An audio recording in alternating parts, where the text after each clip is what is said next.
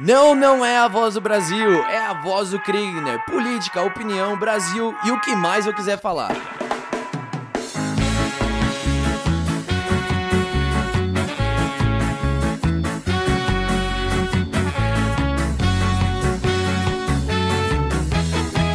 Bem-vindos a mais um episódio do podcast A Voz do Kriegner, o podcast que nasceu para te deixar mais informado muito menos alienado e extremamente mais interessado naquilo que acontece no seu, no meu, no nosso Brasil varonil.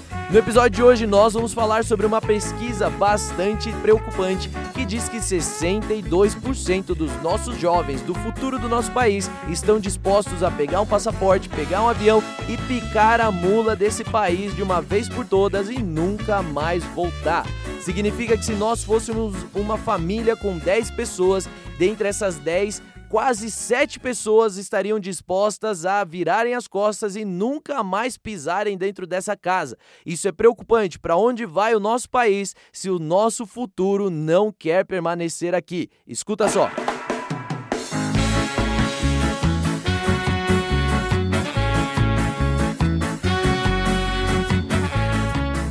Eu tô falando aqui de gente que quer estudar, quer trabalhar um pouquinho fora, depois voltar para abrir um negócio aqui no Brasil, ou quer estudar para poder melhorar o Brasil de alguma forma. Não, tô falando de gente que fala, cara, se eu tivesse uma passagem na mão, um visto agora mesmo, eu pegava o primeiro avião que eu conseguisse e eu nunca mais voltava para esse país. Isso é triste. Mas isso faz a gente pensar, cara, o que é que tem de tão errado assim no Brasil que faz com que 62% dos jovens, mais da metade dos jovens, falem: eu não quero saber desse país mais, eu quero ir embora, quero pegar minhas coisas, quero pegar minha mala, quero morar na Europa, nos Estados Unidos. Vários deles falaram que é por conta de segurança, vários falaram que é porque eles não veem perspectiva de trabalho, vários também disseram que eles não têm uma boa educação e que não têm segurança de ter um ambiente seguro para criar os seus filhos. E tudo isso é muito válido. E o meu objetivo aqui não é poder desencorajar você que quer morar fora do país, também não é dizer que você que escolheu é, viver no Brasil para sempre, que você é o salvador da pátria, mas é, é da gente entender aqui, cara, o que, que é que está acontecendo com o nosso país. O Brasil de hoje está vivendo um cenário que a gente nunca viveu antes na nossa história. A gente cresceu ouvindo que o Brasil era um país atrasado, que o Brasil é um país em desenvolvimento, alguns até falavam que é um país de terceiro mundo, hoje em dia nem se usa mais essa terminologia, essa terminologia já é velha, mas todo mundo sempre cresceu pensando que o Brasil é o país do atraso, é o país das trevas, cara. Você tá no Brasil, cara, nada vai funcionar, nada vai rodar. E não é bem verdade isso não. Hoje nós já estamos aí entre as 10 maiores economias do mundo. A gente já foi a oitava maior economia, a gente está entre ali entre a oitava e a nona, e a projeção é que nos próximos 20 anos a gente chegue até a sexta posição, sendo muito próximo da quinta maior economia do mundo. Hoje o Brasil, ele tá ali quase produzindo quase 30% de todos os alimentos que são produzidos no mundo inteiro. E a projeção, cara, é que em 2020 o Brasil já produz aí 38% de todos os alimentos que forem consumidos no mundo. Basicamente a gente vai estar tá alimentando, cara, quase que metade da população mundial. E isso é muita coisa, é muita responsabilidade. Mas eu não quero aqui ficar me gabando do Brasil. Eu sei que a gente tem vários problemas na educação, na política, é, é burocrático demais, é difícil de abrir empresa, é difícil de fazer negócio. Eu sei, cara. Não tô querendo aqui pintar um quadro que não existe. Mas eu, eu quero entender o que, que o Brasil precisa de hoje. Será que a gente tem que sofrer por esses 62% que querem ir embora? Ou a gente tem que se alegrar porque 38% estão dedicados e dispostos a construir um país melhor? Mas se você tivesse pedido para eu fazer essa pesquisa igual aquele jornal fez, eu faria diferente. Eu não perguntaria quem está disposto ou quem quer ir embora do Brasil para nunca mais voltar. Eu perguntaria quem é que está disposto a dedicar do seu tempo, do seu talento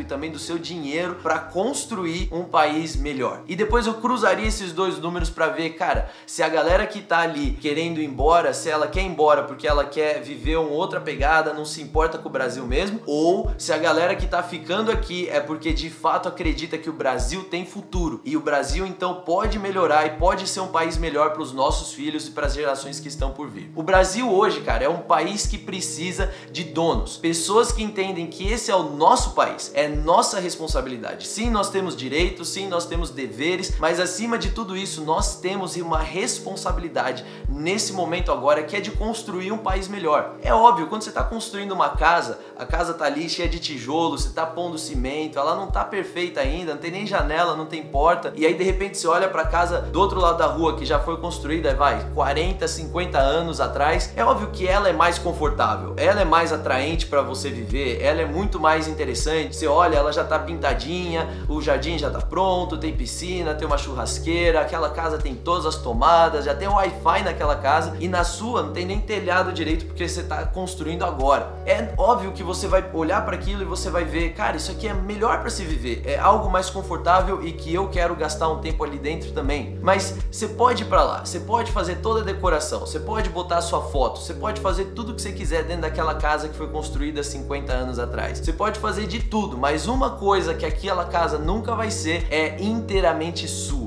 Ela foi desenhada por outra pessoa, ela foi projetada por outro alguém que tinha outras ideias e talvez você goste daquelas ideias, mas elas não são só suas, elas são de outra, daquele arquiteto, daquele engenheiro, de outra pessoa. Agora a casa que você está construindo do zero, cara, essa casa ela vai ter a sua cara. Ainda que você queira botar uma árvore no meio da sala, ainda que você queira fazer um banheiro do lado da cozinha, ainda que você queira fazer uma cozinha invertida, não sei o que você vai querer fazer naquele lugar, mas aquela casa ela é inteiramente sua, ela tem as suas características, ela tem a sua criatividade, ela tem ali a sua cara, ela é sua, cara. Qualquer pessoa que entrar naquele lugar vai reconhecer essa é a casa do fulano, é desenhada por ele, é sonhada por ele. E o Brasil é essa casa em construção. Se você parar para pensar, nós temos 500 anos de descobrimentos. E eu sei que outros países também têm mais ou menos a nossa idade, mas eles já estão muito mais longe. Eu sei disso, mas não adianta ficar chorando pelo leite derramado, cara. A gente precisa entender a realidade do nosso país. Lá em 1985 começou a redemocratização. A gente saiu de uma ditadura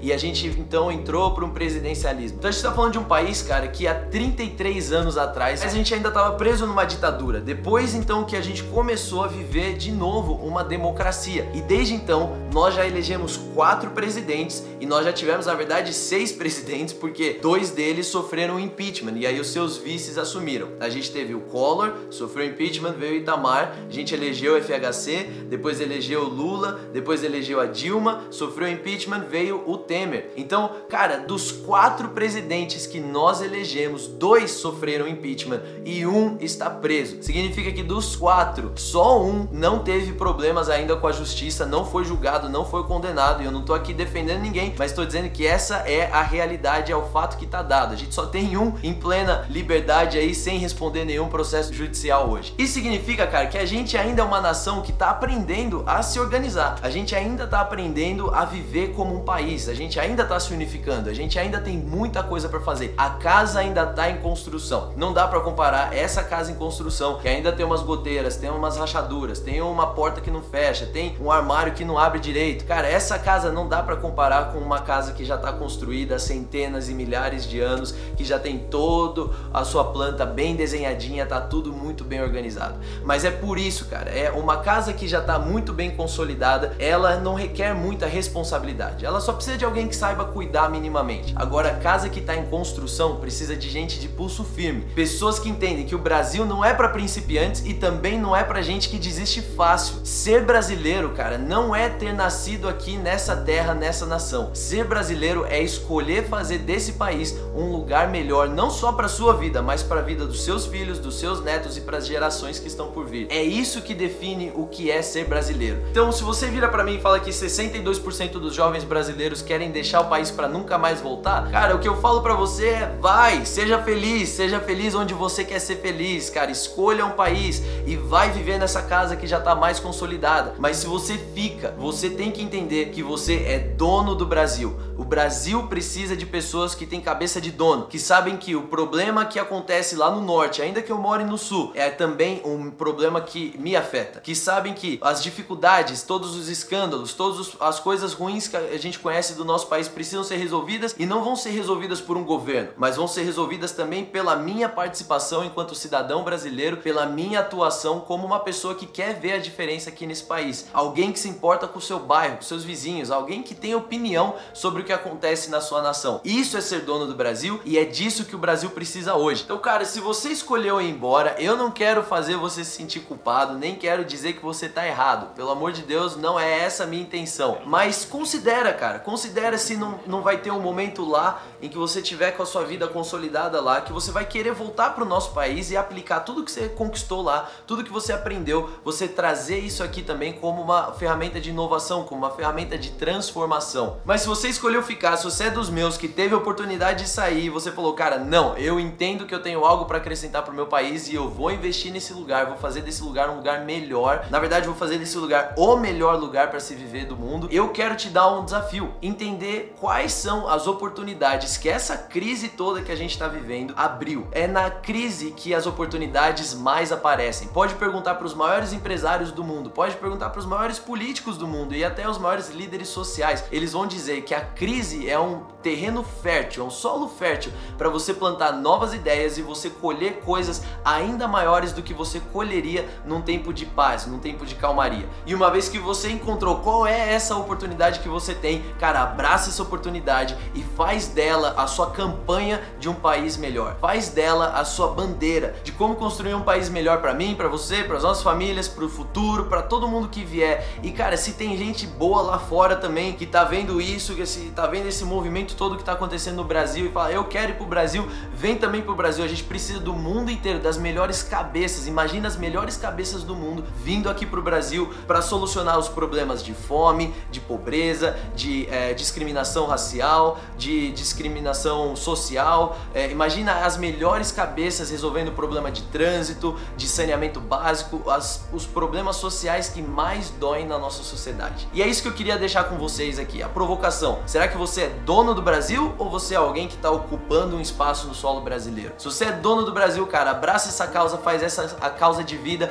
Essa é minha causa de vida, fazer desse país um país melhor e eu quero contar com você nisso também. Curte o canal, se você acha que tem alguém que precisa conhecer, entender um pouco mais sobre isso, curte esse vídeo, compartilha com essa galera, posta no Stories, posta no Instagram, posta no IGTV, posta onde você quiser, compartilha com todo mundo, faz todo mundo ouvir isso, porque quanto mais pessoas ouvirem isso aqui, mais pessoas vão se sentir donas desse país e mais rápido o Brasil vai se tornar o lugar que a gente tanto quer que ele se torne.